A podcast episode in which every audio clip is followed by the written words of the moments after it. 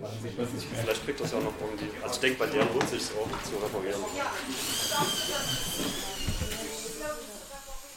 Im Gemeinschaftshaus von Pödelwitz ist heute viel Betrieb. Vorne tagt eine Arbeitsgruppe aus KlimaaktivistInnen. Hinten gibt's einen Reparaturcafé. Ah, und ihr habt ein Bügeleisen oder so. Ja, wir haben Bei Kaffee und Kuchen reparieren freiwillige Bastler hier kostenlos Alltagsgegenstände. Das ist Annette. Sie ist extra aus der Nachbarstadt Borna hergefahren, um ihr altes Bügeleisen zu retten. Nichts macht's mehr. Nicht mehr. Und das war so schön mit Dampf.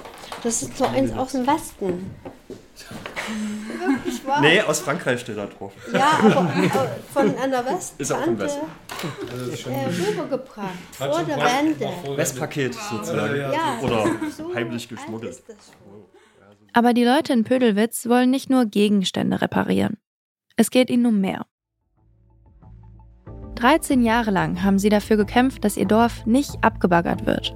Und gewonnen. Pödelwitz bleibt. Aber in diesem Kampf ist auch einiges kaputt gegangen. Der Streit um die Kohle hat die Dorfgemeinschaft zerrissen. Die meisten Menschen sind längst weggezogen und ihre Häuser gehören nun dem Bergbaukonzern. Die wenigen BewohnerInnen, die geblieben sind, arbeiten in ihrem fast menschenleeren Dorf an einer Zukunftsvision. Kein Ort im mitteldeutschen Revier steht so sehr für den Widerstand gegen die Kohle wie Pödelwitz. Wie haben sich die Menschen hier gewehrt? Und was wird aus einem Dorf, das im letzten Moment den Baggern entkommen ist? Ich bin Johanna Voss. Und das ist Nach der Kohle. Folge 3. Pödelwitz for Future. Für manche im mitteldeutschen Revier war die Kohle so wichtig, dass sie ihr sogar das eigene Zuhause geopfert haben. So wie es in Großgrimma passiert ist, dem Ort aus Folge 2. 150 Orte sind der Braunkohle hier im Revier in den letzten 100 Jahren gewichen. Das sächsische Pödelwitz gehört nicht dazu. Pödelwitz ist ein kleiner Ortsteil der Stadt Greutsch im Landkreis Leipzig und liegt direkt an der Tagebaukante, wenige hundert Meter vom Tagebau Vereinigtes Schleenhain entfernt. Hier gibt es einen Dorfplatz mit großen Kastanienbäumen, eine Bushaltestelle, beschauliche Fachwerkhäuser und Bauernhöfe. Und unter der Erde liegen vermutlich rund 20 Millionen Tonnen Kohle. Eigentlich müsste Pödelwitz so wie Großgrimma längst verlassen sein. Aber hier wollten nicht alle gehen. Ja, mein Name ist Franzi und ähm, ich bin aufgewachsen in Pödelwitz. Ähm, der Jens, der mit uns läuft, ist mein Stiefpapa und ja, ich bin hier aktiv, seitdem ich klein bin, beziehungsweise. Franzi Knauer ist 30 Jahre alt und lebt heute in Leipzig. Sie und ihr Stiefvater zeigen mir an einem Samstag bei Nieselregen ihr fast leeres Zuhause. An ihre Kindheit in Pödelwitz erinnert sich Franzi so. Für mich war das halt irgendwie normal, so ein Riesenkraftwerk zu sehen und so ein Tagebau, ohne zu wissen, was, was so richtig passiert oder was das für Konsequenzen hat für Menschen und Natur. Beeinträchtigt hat mich das während meiner Kindheit, Jugend eigentlich äh, weniger, nur ähm, wo dann der Konflikt losging, dass das Dorf äh, umgesiedelt werden könnte, ähm, war es halt immer wie so, ein, ja, wie so eine Gefahr, die irgendwie immer näher rückt ans Zuhause. Franzi war ein Teenager, als das Dorf anfing, über die Umsiedlung zu streiten. Und ihr Stiefvater, Jens Hausner, der wurde zum Gesicht des Widerstands.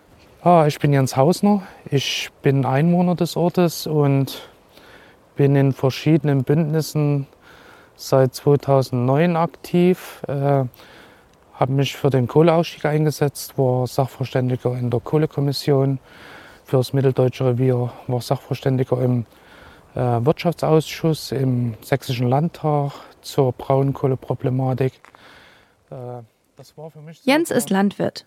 Da, wo er seit Jahrzehnten Getreide, Rüben und Mais anbaut, da frisst sich gleichzeitig der Tagebau durch die Landschaft.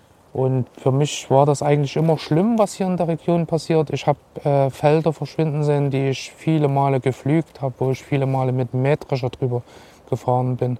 Und dann tut das Herz weh, wenn dann auf dieser Fläche auf einmal nur noch ein Loch ist und dann ist nichts. Und dann kommt danach eine Rekultivierung, die eigentlich den Bodenwert auch halbiert, wo die Landwirtschaft immensen Schaden nimmt in der Region. Nach Pödelwitz hat Jens eingeheiratet. Und war auf einmal äh, durch meine Ehe in diesem Ort, auf einmal in einem Ort, der selber abgebaggert werden sollte. Und da habe ich dann gesagt, nee, das geht gar nicht.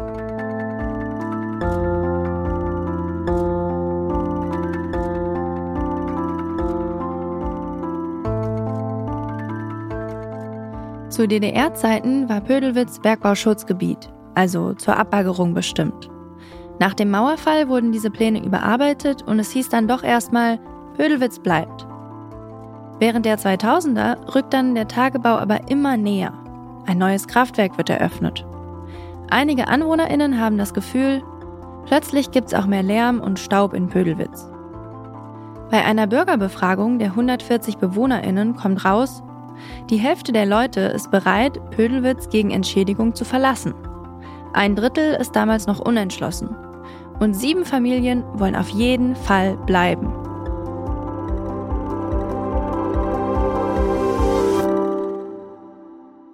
Wir sind Einwohner des Ortes, wir kämpfen jetzt dafür, dass dieser Ort erhalten bleibt. War am Anfang eigentlich so mehr ein privates Interesse an diesem Ort und an unserer Heimat. Zwei Jahre lang gibt es Bürgerveranstaltungen und Verhandlungen zwischen der Stadt Kreutsch, zu der Pödelwitz gehört, und dem Braunkohleunternehmen Mibrak. Moderiert wird das Ganze vom Sächsischen Planungsverband. Der kümmert sich um alles, was mit Siedlungspolitik zu tun hat. Für alle, die gehen wollen, gibt es ab 2012 einen Umsiedlungsvertrag. 120 BewohnerInnen verkaufen ihre Häuser an die Mibrak und ziehen weg. Diese Umsiedlung ist für die Menschen, die umgesiedelt sind, hervorragend entschädigt worden. Und man hätte so eine Diskussion in jeden x-beliebigen Ort in Sachsen tragen können, im ländlichen Raum und hätte mit Sicherheit aufgrund dieser Entschädigungszahlung, die hier getätigt wurden, äh, eine Mehrheit in jedem Ort im ländlichen Raum in Sachsen gefunden, die sich für eine Umsiedlung ausspricht. Und das mhm. ist unser Problem gewesen und das hat das Bergbauunternehmen sich hier zunutze gemacht. Ich frage, ob die beiden sauer sind auf diejenigen, die Pödelwitz freiwillig verlassen haben. Naja, ich würde sagen, das kann man, das sind so zwei Seiten, die man da mit, mit sehen muss. Also einerseits klar, in den ersten Jahren waren wir natürlich äh, stinksauer darüber und auch wütend und verzweifelt, wenn wir mal nicht weiter wussten. Andererseits muss man halt auch sehen, dass äh, viele Leute, die hier gewohnt haben, riesengroße Grundstücke hatten, die es gilt zu unterhalten. Da gehört ein gewisser finanzieller Aufwand dazu. Die Nutzung der Höfe, wie sie früher einmal war, mit Seitengebäudenstellen, Heuboden und so weiter und so fort, das macht heutzutage kaum noch jemand. Und äh, somit war es halt eine Möglichkeit, auch gerade im Alter zu sagen, okay, ich habe jetzt die Chance, mich zu verkleinern, ich nutze die. Jens und ein verbündeter Nachbar schalten eine Anwältin ein, um ihr Dorf zu retten. Sie haben noch eine Hoffnung. Die Mibrak hat nämlich noch keine Abbaugenehmigung für Pödelwitz. Gemeinsam mit den großen deutschen Umweltverbänden gründen sie ein Klagebündnis. Spätestens jetzt ist Jens und Franzi klar, dass es nicht mehr nur um ihr Zuhause geht. Das Ganze ist eine Nummer größer. Wir sind durch die Schule des Lebens gegangen und letztendlich haben wir gemerkt, äh, dass es ganz wichtig ist, dass man nicht bloß über den Kohleausstieg in Nordrhein-Westfalen oder in der Lausitz redet, sondern auch im Mittel deutschen Revier. Und wenn man das ganz groß aufzieht, dann kommt man ganz schnell auf globale Klimagerechtigkeit. Wir in Deutschland sind eigentlich mit hauptverantwortlich äh, für die Klimakrise. Und auf einmal äh, stand unsere Aufgabe in einem ganz anderen Licht, nämlich dass wir dafür gesorgt haben, dass hier 70 Hektar Kohle im Boden bleibt. Und durch unsere Arbeit, die wir dann ringsherum um dieses Projekt Pödwitz gehabt haben, waren wir natürlich Teil dann der Klimabewegung.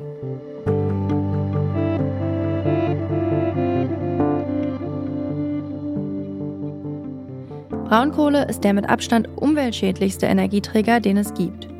Wenn Kohle verbrannt wird, wird dabei enorm viel CO2 ausgestoßen. Dazu werden noch Schwefeldioxid, Stickoxid, Feinstoff, Blei und Quecksilber freigesetzt. Alles nicht gut für Mensch, Tier und Umwelt. Außerdem kann ein Tagebau komplette Ökosysteme zerstören. Und dabei geht auch noch jede Menge Grundwasser verloren. Das kleine Pödelwitz wird also zum Symbol des Widerstands. Gegen die Braunkohle und für das Klima. 2018 und 2019 finden hier Klimacamps mit knapp 1000 AktivistInnen aus ganz Deutschland statt, die für den Erhalt von Pödelwitz demonstrieren. Statt von einem Tagebauloch träumen die Leute nun von Pödelwitz als Ökomodelldorf. Die Pödelwitzer AktivistInnen sind sich ihrer Sache sicher, obwohl die Mibrak theoretisch das Recht auf ihrer Seite hat. Denn sobald es eine Abbaugenehmigung gibt, kann die Mibrak sich auf das sogenannte Bundesberggesetz berufen und die restlichen BewohnerInnen von Pödelwitz enteignen. Jens sagt, wenn das passiert wäre, dann wären die Pödelwitzer AktivistInnen bis vor den Europäischen Gerichtshof gezogen. Aber das alles passiert nicht. Bevor die MIBRAG überhaupt einen Antrag stellt, kommt das Jahr 2021. Der Bund beschließt den Kohleausstieg, die Grünen regieren in Sachsen mit und die MIBRAG verkündet, dass die Kohle unter Pödelwitz nicht mehr abgebaggert werden wird. Pödelwitz ist gerettet.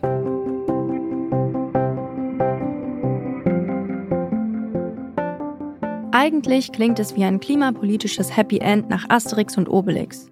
Eine kleine Minderheit, die erfolgreich Widerstand gegen den scheinbar übermächtigen Kohlekonzern leistet. Aber die Mibrak ist eben nicht weg aus Pödelwitz. Sie ist sogar allgegenwärtig. Denn vor jedem Haus, das dem Bergbauunternehmen gehört, steht ein großes Schild mit der Aufschrift Privatgelände, betreten verboten, Mibrak. In den Fenstern gibt es zwar noch Kunstblumen und auch die Gardinen hängen noch, aber hier wohnt schon lange niemand mehr. Die Häuser verfallen. Also es wird lebendig, das Dorf, wenn äh, so Tage wie heute sind. Wir haben es im Bürgerhaus gesehen. Dort tagt eine Gruppe zu Konzepten, äh, die im Dorf umgesetzt werden. Es findet ein Reparaturcafé statt. Wir haben in den warmen Monaten einmal sonntags im Monat äh, einen Kuchensonntag oder die Dorffeste, kleine Feiern. Ähm, es gibt Einsätze im Kräutergarten oder es wird zusammen geerntet, werden Bäume gepflanzt, Bäume gepflegt. Das sind immer so Tage, wo super viel los ist im Dorf. Und es ist aber auch schade, dass dann zum Ende des Tages die Leute wieder abreißen äh, müssen, weil sie hier nicht wohnen können. Also es ist nach wie vor so, dass äh, die MIPRAG 80 Prozent der Häuser in ihrem Eigentum hat. Regelmäßig kommen KlimaaktivistInnen aus dem Umland nach Pödelwitz, um gemeinsam an ihren Visionen zu feilen. Schlafen können sie zur Not mal in einem Bauwagen. Wohnraum schafft, aber das ist alles nichts, nichts Festes, keine feste Struktur, wo man sagen kann, ich bin jetzt hier äh, sicher zu Hause und äh, lebe hier. Es gibt eine Liste von 80 InteressentInnen, die gerne in die Mibrak-Häuser ziehen würden, sagen Jens und Franzi. In die Häuser also, die die Mibrak mal gekauft hat, um sie abzureißen. Aber die Mibrak wolle diese Häuser nicht verkaufen. Stattdessen verfallen die hier, vor den Augen der PödelwitzerInnen.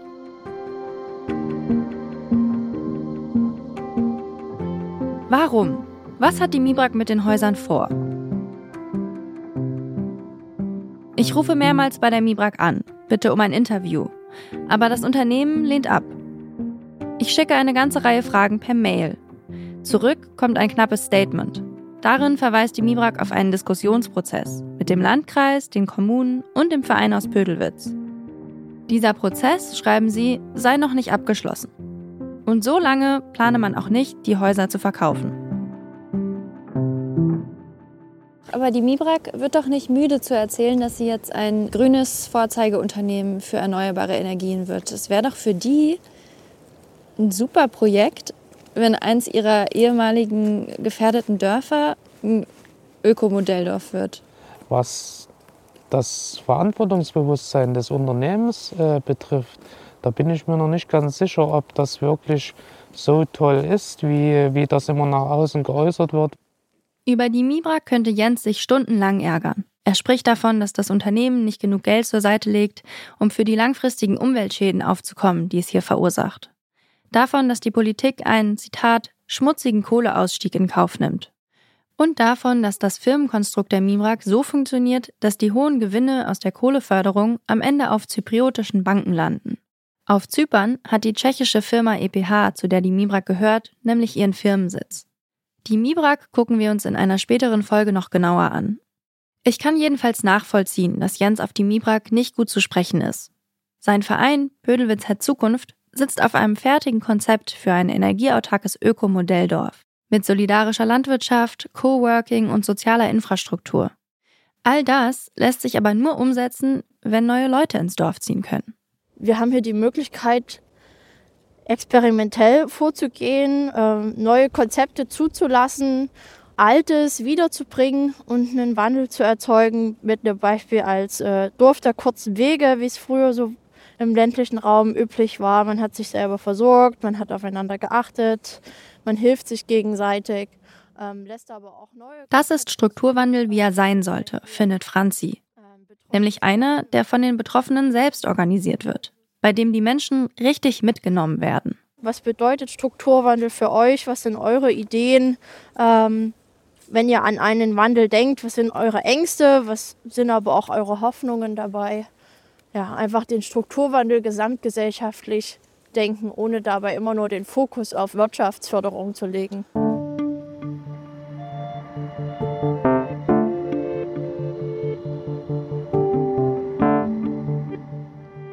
Weniger Wirtschaft, mehr Menschen. Das ist die Formel, die die Initiative in Pödelwitz umsetzen will. Leute, die für den Klimaschutz eintreten, haben hier im tiefsten Kohlerevier aber keinen leichten Stand. Erinnert ihr euch an Ulrike aus Folge 2? Die hat mir für meine Reise durchs Revier geraten, den Namen Greta Thunberg lieber nicht zu erwähnen. Ich muss euch einmal fragen, wenn ihr so im Revier unterwegs seid, wie reagieren die Leute dann auf euch? Naja, es war ja so, äh, in der Zeit des Widerstandes haben wir schon polarisiert, das ist schon klar. Aber wir hatten auch viel Zuspruch. Wir hatten natürlich auch Leute, die es nicht verstehen. Das Bewusstsein in der Region war ja so, dass es bisher immer so war, dass das Bergbauunternehmen das bekommen hat, was es wollte. Wir sind ja auch der erste Ort äh, überhaupt in Deutschland, der eigentlich sich quergestellt hat und wo ein Bergbauunternehmen nicht das bekommen hat, was es wollte. Und das ist nochmal ein Lernprozess auch für die Region insgesamt und für Menschen, die das anfänglich nicht honoriert haben, dass man auch manche Dinge hinterfragen müsste, die bisher immer so waren. Und das betrifft natürlich so eine Bergbauregion ganz besonders.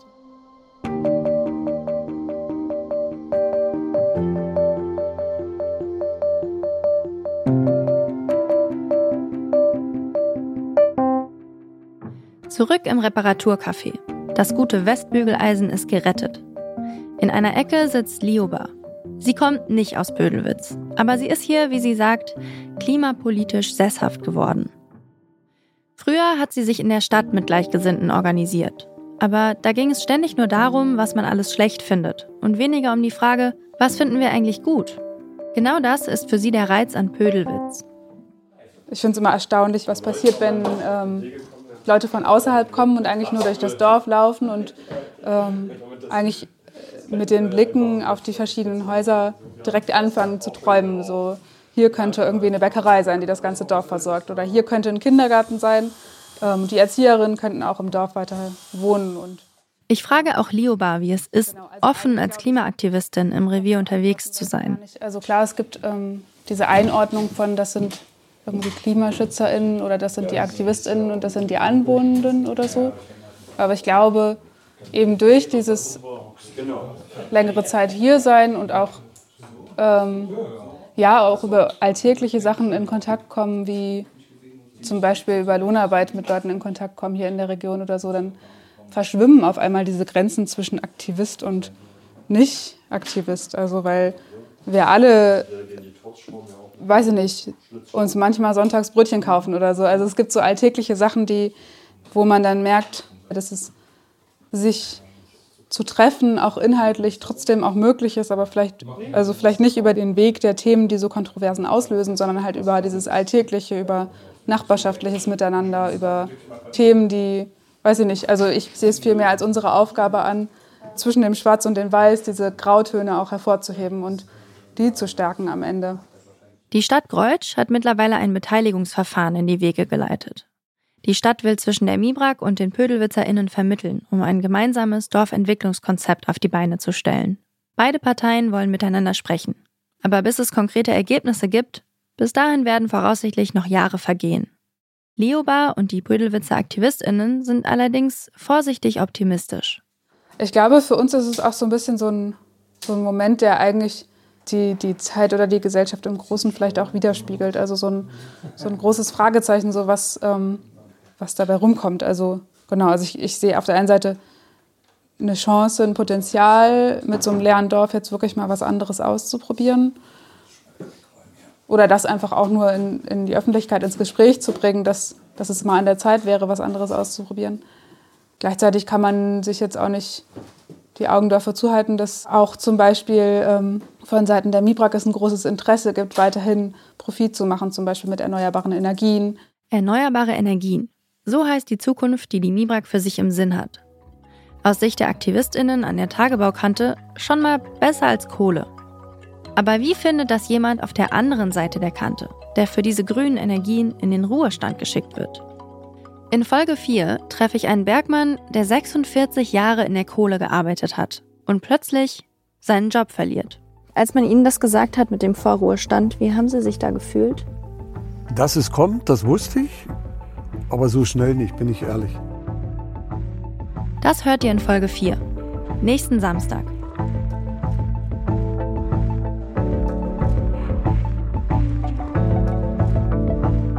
Nach der Kohle ist eine Produktion vom Podcast Radio Detektor FM und wird gefördert von der Sächsischen Landesanstalt für privaten Rundfunk und neue Medien. Skript und Recherche sind von mir, Johanna Voss. Redaktion Stefan Ziegert und Charlotte Thielmann. Musik Tim Schmutzler. Sounddesign Stanley Baldauf. Wenn euch dieser Podcast gefällt, schenkt uns doch ein Like oder lasst eine Bewertung da. Über das Glockensymbol könnt ihr den Podcast auch abonnieren, damit ihr keine Folge mehr verpasst.